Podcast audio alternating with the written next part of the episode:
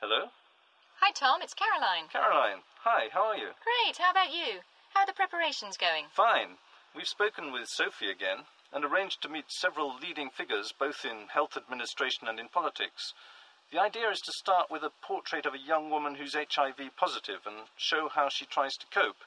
But then we want to look deeper and ultimately show what sort of drugs are available, how they arrive and are distributed, and who actually benefits from the treatment. Excellent. So we can send out the recording crew next week as planned? Yes, everything's arranged to make the best possible use of their time. It's quite a busy schedule, but I reckon it can be finished in a week. You're not on your own out there. S- sorry?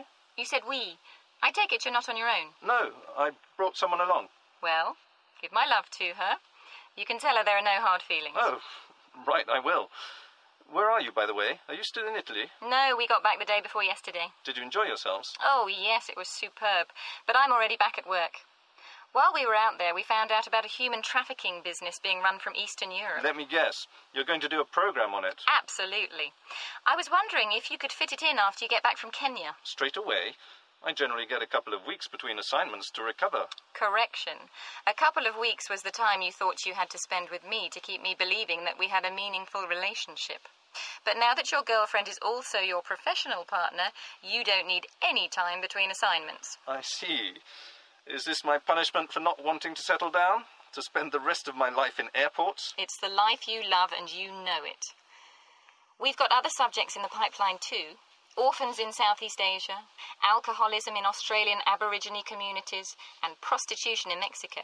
So, if you're willing, we can keep you eating aeroplane food non stop for the next six months. Am I the only candidate for this? Don't you have any other names? Yes, we've got loads. But we're not just any production company. We only work with the best. Ah, flattery now, is it? No, seriously.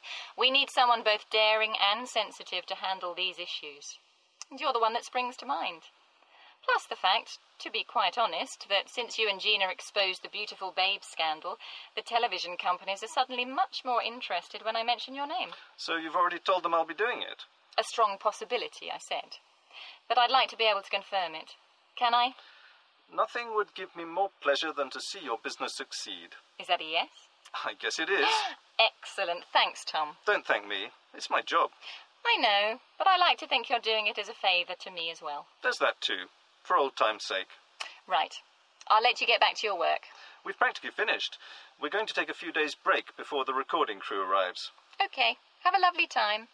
I'll look forward to seeing you when you get back. Me too. Take care. Bye.